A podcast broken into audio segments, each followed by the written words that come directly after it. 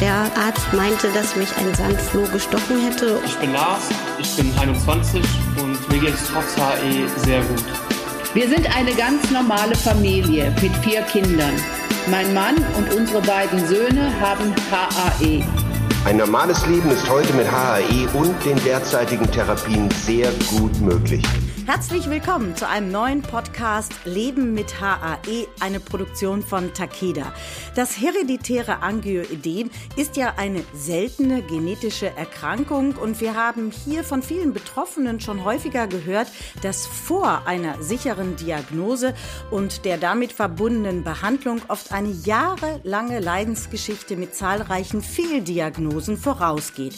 Und dabei ist eine sichere Diagnose extrem wichtig, denn Betroffene können starke Schwellungen beispielsweise an Händen, Füßen, an der Lippe, an den Genitalien bekommen, aber eben auch innere Organe können betroffen sein. Und man kann sich natürlich vorstellen, Schwellungen im Halsbereich können lebensgefährlich werden. Um diese sogenannten Schwellungsattacken entweder im Akutfall zu unterbrechen oder prophylaktisch zu verhindern, ist eine frühzeitige Behandlung wichtig. Und es ist immer das Ziel, dass sich die Betroffenen selbst behandeln können und sich entweder intravenös oder subkutan darüber sprechen wir gleich noch, je nach Therapie spritzen können. Ich habe ehrlich gesagt Kollegen und Kolleginnen, die mir sagen, oh, wenn ich das Wort spritzen schon höre, da gehe ich laufen. Wir hatten letztens eine Fernsehproduktion, da haben wir eine Operation gedreht, der Patient wurde vorbereitet und der Kamerakollege sagte, oh nein, die Spritze kommt, ich gehe weg hier. Aber wie alles im Leben kann man das tatsächlich lernen. Man kann lernen, sich selbst zu spritzen. Und dazu begrüße ich heute Sandra. Sie ist examinierte Gesundheits- und Krankenpflegerin und ich sage jetzt einfach mal herzlich willkommen, liebe Sandra. Hallo, guten Tag, Biggie. Und wir haben gesagt, die Patienten sagen meistens guten Morgen, Sandra. Hallo, guten Tag, liebe Sandra. Guten Abend, Sandra. Und deshalb duzen wir zwei uns heute auch. Jetzt kommt die Verbindung zu HAE-Betroffenen, Sandra. Du bist nämlich Patientencoach, ne? Richtig, genau. Patientencoach HAE. Hm. Erklär uns das ein bisschen. Was bedeutet das? Also, du fährst für das Training zur Selbstinjektion zu den Patientinnen, zu den Patienten nach Hause. Richtig? Darf ich schon? ja, leg los, erklär uns das. Genau. Also, du klingelst, klingelingeling. Hallo, hier ist Sandra, euer Trainingscoach. Und wie geht's dann weiter? Genau. Die Kontaktaufnahme hat ja erst erfolgt schon über ein Telefonat vorab, dann wird der Termin vereinbart, man äh, klopft ja schon bedinge, äh, bestimmte Dinge ab und äh, lernt sich schon am Telefon etwas kennen, um äh, dann zu Hause den Besuchstermin wirklich wahrzunehmen. Und äh, wie du schon schön eingeleitet hast und vorgestellt hast, äh, nur die frühe, frühzeitige Behandlung kann eine schwere Attacke verhindern. Und äh, die frühzeitige Behandlung ist nur möglich, wenn ich mich selbst initiieren kann und nicht abhängig bin von anderen. Und das ist dem Patienten auch so bewusst. Ähm, die Selbstinjektion zu Hause ist spannend, weil so individuell wie die Menschen sind, so ist auch jeder mit der Selbstinjektion. Also ich spreche da aus Erfahrung als Krankenschwester. Ich musste mich auch selbst injizieren und selbst für mich ist das eine Überwindung, sich selbst in die Bauchdecke auch jetzt subkutan zu spritzen. Und äh, so reagieren auch unterschiedlichst die Patienten. Einige sind da ganz tough und wollen sofort, weil sie wollen sich selbst spritzen, wollen das selbst erlernen und nicht mehr abhängig, weil sie Stunden in Rettungsstellen und Stunden bei Ärzten verbracht haben und dann noch meistens na zur Nachbeobachtung da sitzen müssen. Ähm, wir fangen das an. Wir haben äh, für alle Medikamente Übungskits auch bei, so dass die Patienten die Spritze als Übungsspritze in der Hand haben, haben dann ein Demo-Kit zur Verfügung, können schon mal in irgendwas reinstechen, bevor sie in sich selbst stechen. Das ist schon mal ein großer Schritt, dass alles einzeln besprochen wird. Und ähm, ja, also es gibt ganz viele Patienten, die wirklich froh sind, die Selbstinjektion zu erlernen. Es gibt aber auch immer welche, und die wird es auch immer geben, die trotzdem, trotz des Trainings, auch ein erfolgreich abgeschlossenes Training, die können das haben, aber immer bei jeder Injektion Angst. Das wird auch so bleiben, ja. Das ist irgendwie, ja, das verstehe ich, ist auch verständlich. Und dann waren wir jetzt schon bei dem Besuch. Es hat Klingelingeling gemacht. Hallo, hier ist Sandra. Ich stehe vor der Tür. Äh, ich bin äh, dein Trainingscoach in Sachen Selbstinjektion. Ähm, du hast gerade gesagt, ja, wir probieren das erstmal ganz langsam. Fangen wir erstmal an mit den beiden Unterschieden, weil Menschen, die noch nie sich selber gespritzt haben, wir fangen erstmal an mit dem Unterschied äh, subkutan und intravenös. Ja, vielleicht mal das, das ABC äh, der Spritzen. Erklär uns erstmal den Unterschied. Genau. Die Subkutaninjektion ist einfach die Injektion in die Subkutanschicht, in die Bauchdecke, in Oberarm, Oberschenkeln. Ne, zur Selbstinjektion eignet sich natürlich die Bauchdecke am besten vom, vom Handling her, vom Winkel her und auch die Oberschenkel. Ähm, wenn Angehörige das Spritzen übernehmen, kann man natürlich auch sich in den Oberarm spritzen lassen. Dann natürlich äh, einen flachen Winkel, ne, grob erklärt, sage ich jetzt 45 Grad Winkel in die Haut einstechen. Ähm, da trifft man immer. Ne? Das ist eben die subkutane Injektion. Bei der intravenösen Injektion bedarf es schon mehr Übung und mehr Training. Ähm, es muss eine Vene punktiert werden, die Anatomie muss erklärt werden, an den Armen muss genauestens aufgezeigt werden, wie man einsticht, in welchen Winkel und auch nur von welcher Seite. Also das sind schon äh, mehrere Trainings und äh, mehrere Punkte, die da zu besprechen sind. Hm. Du hast gesagt, es gibt, äh, auch wenn man das trainiert, immer Menschen, die haben natürlich ein bisschen Angst. Also ich weiß noch, ich musste mir mal gegen eine Thrombose selbst äh, Spritzen setzen und ah, in die Bauchdecke. Also das war für mich eine echte Überwindung und ich habe immer Wumm rein und Augen zu. Ja, Peng und was. Das war natürlich, ist natürlich falsch. Ja, man soll ja schon mal hingucken, wo man sich hinsticht. Ja, gibt's denn grundsätzlich erstmal Tipps und Tricks, äh, um den Patienten und Patienten diese Angst, diese Hemmschwelle zu nehmen? Also ähm, das ist so so eine alte Redensart, immer schnell mit Schwung rein. So war das in den Kliniken auch früher ganz schnell. Nein, ähm, ich sage den Patienten immer, das ist dein Körper, das ist deine Haut. Du guckst genau hin, nicht Augen zu. Man muss sich überwinden. Äh, einige ähm, empfehlen wir auch mal vorher, diese Einstichstelle zu kühlen. Bei Kindern gibt es Betäubungssalben, dass man wirklich ähm, langsam in die Haut einsticht und da auch zuguckt, was passiert da. Die merken, es ist wirklich nur ein Pieks. Es ist nicht schlimm. Aber diese Überwindung, dieser erste Schock erstmal überwunden zu haben, die sind so glücklich, wenn die das das erste Mal gemacht haben. Sie sind teilweise klatternass geschwitzt. Ich habe schon alles erlebt bis zu, zum Kollabieren. Also auch Taten, also Patienten, die sich vorher jahrelang in die Vene gespritzt haben, was viel aufwendiger, viel gefährlicher ist und die sich dann in, den, in die Bauchdecke gespritzt haben, sind in Ohnmacht fast gefallen, weil diese Überwindung ist wirklich einmal pieken und dann sind die aber so glücklich, dass es eigentlich nicht schlimm ist. Ne? Siehste, hätte ich dich mal früher gekannt, da hätte ich dich angerufen.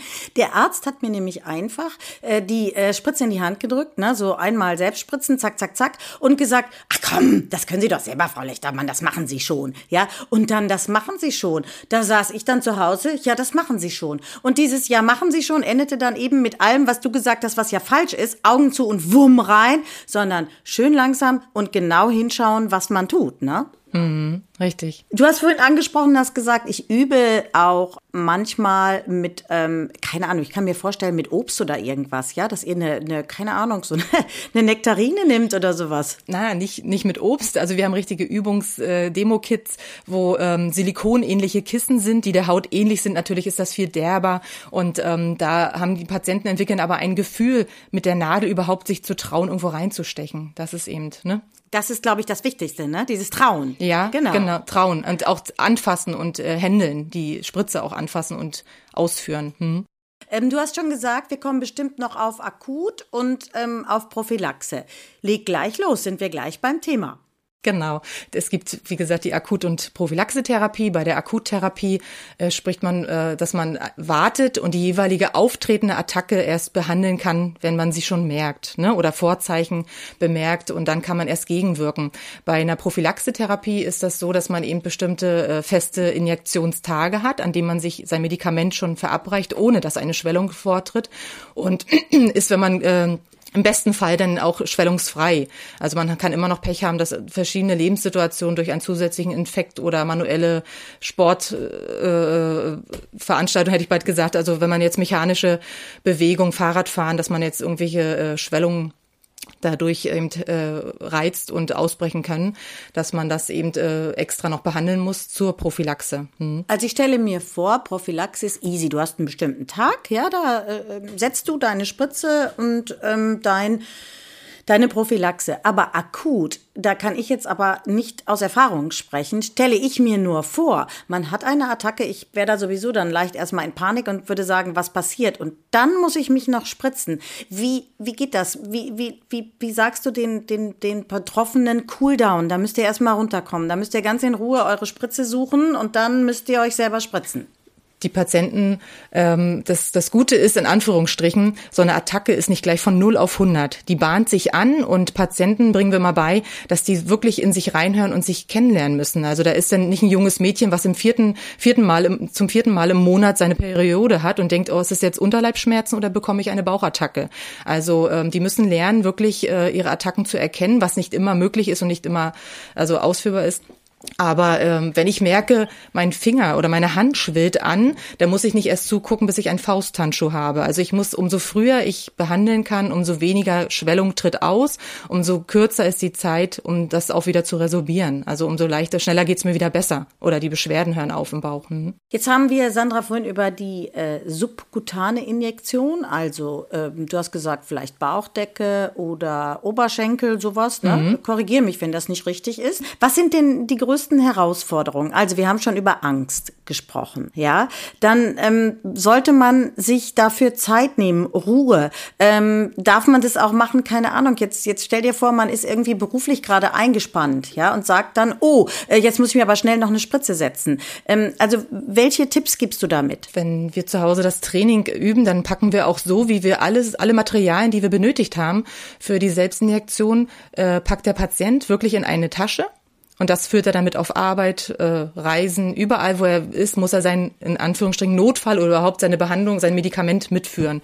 Und alles, was er dazu benötigt, hat er in einer Tasche, damit er vorbereitet ist und nicht nach links läuft, den Tupfer holt, dahin einen Abwurf oder ne, die Desinfektion das alles in einer Tasche ist und ähm, dann eben auch die entsprechende Unterlage, so dass er gut vorbereitet ist, unverhofft auf Arbeit, wo auch immer, selbst in der Bahn äh, muss er gucken, wie lange fahre ich noch, kann ich mir eine ruhige Plätzchen suchen. Ähm, mit subkutaner Anwendung ist ja deutlich einfacher auf ne, Toilette in der Bahn. Also das stelle ich mir jetzt nicht so schön vor, aber nee, ich auch nicht. Nein, aber selbst wenn da ein Platz ist und da ist noch ein Angehöriger dabei, der in dem Moment vielleicht eine Jacke davor hält, kann man sich sein Tischchen bauen und ähm, hat alle Materialien zur Hand und kann sofort die Selbstinjektion durchführen. Das wäre bei einer IV-Injektion schon eine größere Herausforderung. Sandra, es gibt ganz viele Krankenhausserien und Arztserien. Und da sieht man immer, das geht so easy mit dem Spritzen. Ja, die halten die Spritze hoch, klong, klong, klopfen die da zweimal oben an die, an die, an das Spritzenende, dann kommt der Tropfen daraus und zack, wird zugestochen. Ist das so richtig, was uns da das Fernsehen immer zeigt? Ich muss immer schmunzeln, wenn ich diese Bilder sehe. Genau das wollen wir nicht. Die Spritze wird äh, hochgehalten, man sieht die Luftblase und jeder denkt, oh Gott, Luft und Körper und Luft und menschliche Körper, da kann, von Luft im Körper kann man sterben. In die Subkutanschicht macht das überhaupt nichts. Und ähm, dieser diese Luftblase ist gewollt und die wird auch nicht weggeklopft und dass oben schon gar nicht ein Tropfen an der Kanüle hängt, weil diese Tropfen wird durch den Einstichkanal rein gestochen und das je nach Medikament kann das brennen und das wird äh, dadurch verhindert, wie gesagt, gar nicht klopfen, kein Tropfen vorn dran. Das ist nur im Firm, dass es so gut aussieht. Das ist so das typische Krankenschwestern-Serien. Genau, das ist nicht gewollt. Also die Luftblase ist gewollt, kann man sich merken. Verstehe. Also das ist für mich jetzt auch das erste Mal, dass ich Kontakt habe zu einem Patientencoach, in dem Fall ein weiblicher Coach, ja, Coachin hätte ich was gesagt. Ähm, das ist einfach, man, man bedenkt das gar nicht, dass man da wirklich auch so ein Training braucht und wo auch die Tücke im Detail ist. Du hast vorhin auch gesagt, ähm, Hygiene, ja, hygienische Unterlage. Dann wahrscheinlich muss man aber auch noch Desinfektionsmittel mit einplanen, ja, dass man die Stelle gut desinfiziert, oder? Genau. Ähm, die Patienten werden ausgestattet mit äh, Patienten, also mit Alkoholtupfern, sagt man so. Ähm, äh, das sind Desinfektionspads und ähm, die Hygiene zu Hause. Der Patient ähm, hat die sind alle so gut ausgestattet, schon durch ihre ganze Leidensgeschichte sind die schon eingedeckt mit Desinfektionsmitteln. Aber ich sage immer, Grundvoraussetzung, Grundhygiene ist zu Hause Hände waschen. Das Hände waschen, dann das Medikament ähm, bereitlegen, die saubere Unterlage, ein äh, Alkoholtupfer zum, Desinfizieren, zum Desinfizieren der Haut und ein Spitzabwurfbehälter, weil die Fertigspritze... Was, was ist denn, entschuldige bitte, was ist ein... Mhm, ein Spitzabwurfbehälter ist ein Behälter, ähm, damit sich Dritte nicht dran verletzen, damit äh, nichts der wird abgeworfen, die Fertigspritze wird entsorgt in einen Abwurfbehälter und ähm, der wird dann wenn der befüllt ist, wenn er voll ist, wird er verschlossen und kann so in den Müll, dass sich nicht Dritte dran verletzen. Das ist, man soll auch nicht die Gummikappe an der Fertigspritze wieder versuchen raufzufummeln und äh, sich dann möglicherweise noch oder ja und sich das Recapping, um sich dann nicht noch äh, zu verletzen. Jetzt habe ich ja vorhin von meinem kläglichen Versuch gehört, mich ähm, selbst zu spritzen und zwar als Thrombosevorsorge. Das war mal nach einer Operation, ja, da musste ich dann irgendwie noch eine Woche oder 14 Tage war das, glaube ich. So und es gibt wiederum andere, eine Freundin von mir, die äh, vor allen Dingen vor langen Flügen da auch mal sich gelegentlich eine Spritze setzen muss. Die macht das zack, zack, zack. So die kann das besser, gebe ich zu. Ja, also ich hätte besser bei dir mal, wäre ich ins Trainingslager gegangen.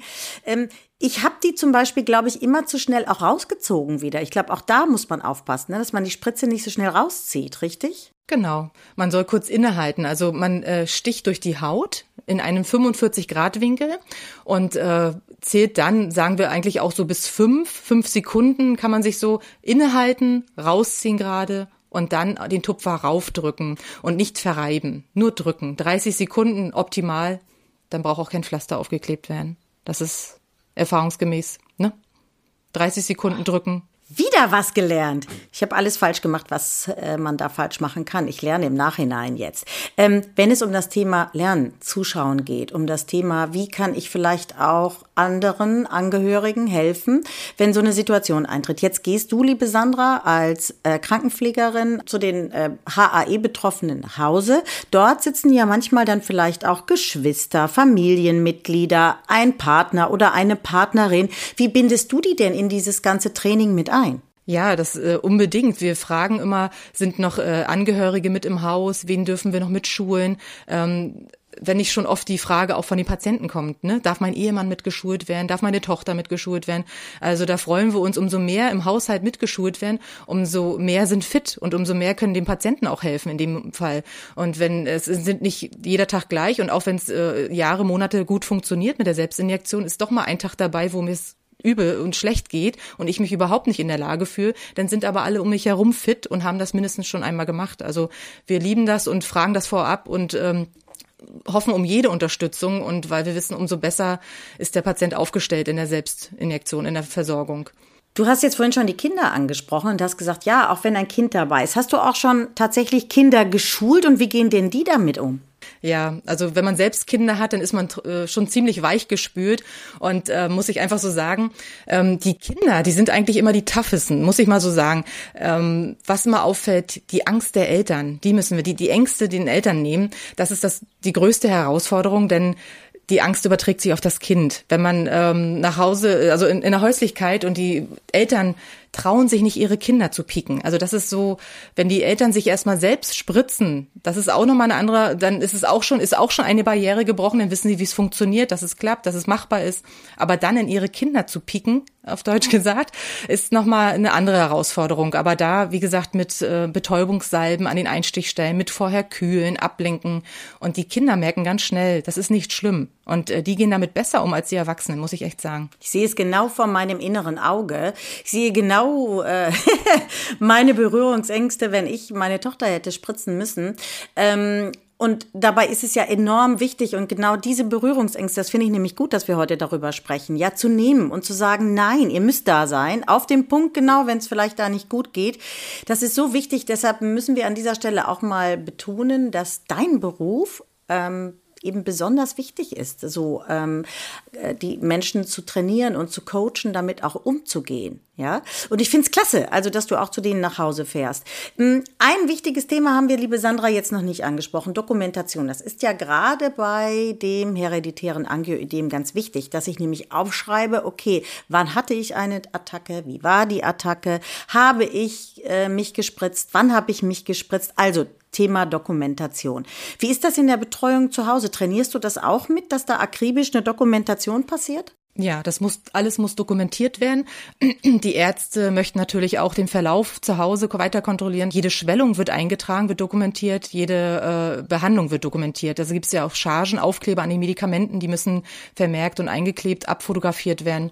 Und äh, da haben wir natürlich die tolle MyHAE-App Die wird äh, benutzt, da ist ähm, jede Schwellung anklickbar. Wo habe ich eine Schwellung? Alle Körperstellen können angeklickt werden, alle Medikamente, was auch toll ist, alle äh, Behandlung akut, auch prophylaktisch. Man kann eine Erinnerungsfunktion eintragen und ähm, man kann auch alle Begleitmedikamente, weil niemand hat nur das eine Medikament. Wenn man noch Begleitmedikamente hat, kann man die auch da drin mit vermerken. Und ähm, es gibt aber auch äh, nicht nur die junge Generation, die nur noch mit Smartphone in der Hand rumläuft, dass die die HAE-App, nein, wir haben auch parallel einen Schwellungskalender, also analog ganz normal händisch eintragbar. Und ähm, es gibt wenige ältere, sag ich jetzt einfach mal so, die wirklich die HAE-App auch gerne nutzen, muss ich mal so sagen aus Erfahrung. Die junge Generation sträubt da, also reist davor, aber ähm, wie gesagt, wir bieten beides an und ähm, wir haben wirklich tolle Erfahrungen mit der App. Es kann so weiter ähm, gesammelt, Daten können über einen längeren Zeitraum gesammelt werden, können so auch an den Arzt gesendet werden. Der Patient kann es mir äh, schicken. Es ist alles verschlüsselt, es ist alles datenschutzkonform. Da braucht keine Angst haben. Und ähm, der Schwellungskalender in der Hand ist immer noch die alte Geschichte, wird aber auch immer noch gern genommen. Hm. Also Tagebuch ist wichtig, entweder digital, MyHAE-App, hast du schon gesagt, oder eben händisch ein Kalender, ein sogenannter Schwellungskalender. Wenn mal eine Notfallsituation da ist, was immer passieren kann, eine echte Notfallsituation. Hast du da also eine Attacke, auf die man echt nicht vorbereitet ist? Hast du da noch einen ähm, Tipp für Patientinnen, für Patienten? Äh, Gibt es für die Patienten eine richtige Notfallkarte bei ähm, laryngalen, also laryngalen Attacken, dass man das wirklich äh, Medikament spritzt, die 112 wählt, Angehörige, Nachbarn Bescheid sagen, die Tür offen lassen. Da sind so bestimmte Schritte, die eingehalten werden.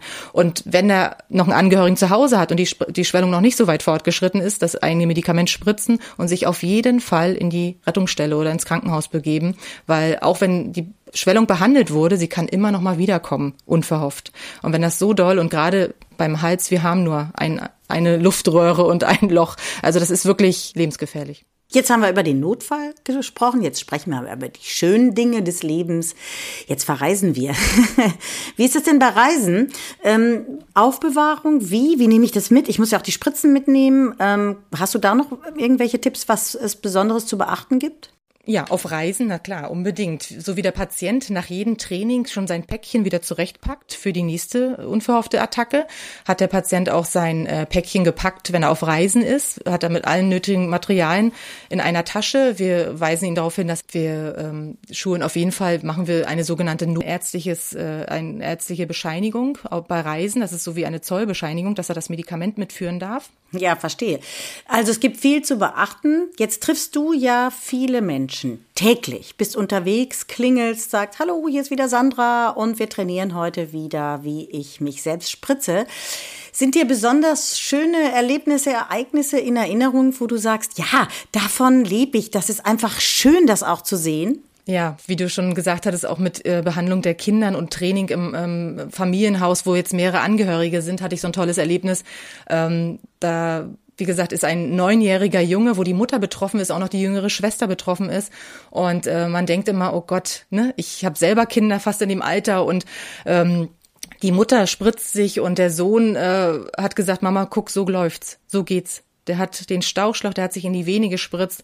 Also da ist man baff, wie die das Händen zu Hause, was so hinter verschlossenen Türen funktioniert. Das ist unglaublich. Und das ist mir so in Erinnerung geblieben, dass der selbst Hand angelegt hat und uns das eigentlich noch vorgeführt hat. Und ähm, ja, so erlebt man in, in jedem Haushalt immer wieder irgendwelche Sachen, die einen überraschen, zu was Leute bereit sind, um sich selbst zu injizieren. Klar. Aber das macht deinen Job auch so besonders und auch besonders schön, oder? Ja, also äh, es macht mir ganz, ganz viel Spaß, immer wieder neue Leute auch kennenzulernen, die unterschiedlichsten individuellen äh, Lebenserfahrungen auch äh, erzählt zu bekommen, was die alles äh, erlebt haben und äh, wie die damit umgehen und äh, wie jeder das äh, handelt, das Spritzen. Und äh, da gibt's auch erwachsene Männer, die sich überhaupt nicht äh, trauen zu spritzen. Und da hatte ich auch, kann ich ganz kurz noch sagen, hatte ich auch ein Beispiel. Der Arzt war da jahrelang dran und wollte ihn überreden für die Selbstinjektion. Der hat sich nicht getraut, in die Vene zu spritzen. Und ähm, dann habe ich mich vor ihm in die Vene gespritzt und er war baff und hat gedacht, oh, das geht wirklich alleine, weil er sagt, ich brauche doch eine zweite Hand. Und dann habe ich ihn vorgeführt, wie es geht und dann wollte er sich vielleicht nicht die Blöße gehen, aber nein, er hat das ganz tough gemacht und hat beim ersten Punktieren auch gleich die Vene getroffen. Also das sind so Erlebnisse, es funktioniert. Wow. Ne? Man muss sich trauen und wir üben, üben und lassen niemanden alleine. Also das, wir trainieren, bis der Patient wirklich sicher ist. Was für ein tolles Beispiel, ja. Also mit gutem Beispiel vorangegangen. Sandra, ganz herzlichen Dank, dass wir heute einen Blick in deinen Arbeitsalltag als Coach, ja, für die Heimtherapie und zwar wie injiziere ich mich selber, hätte ich fast schon gesagt, ist richtig gesagt, ne? So, werfen durften. Ganz herzlichen Dank für deine Zeit und dass du uns das so ausführlich erklärt hast. Ich danke auch und freue mich, dabei sein zu dürfen. Und ich möchte zum Schluss ähm, heute noch auf zwei Dinge hinweisen. Einmal auf die Website lebenmithae.de und nochmal auf die App, die wir angesprochen haben, die MyHAE-App, die es Patientinnen und Patienten ermöglicht, ihre Attacken und die Behandlung ganz einfach digital zu dokumentieren und auch auf Wunsch zu speichern. Und die Dokumentation lässt sich dann ja zum Beispiel auch exportieren, also wenn sie dem behandelnden Arzt oder der Ärztin übermittelt werden soll. Vielen Dank fürs Zuhören und ich sage jetzt wieder Tschüss, bis zum nächsten Podcast.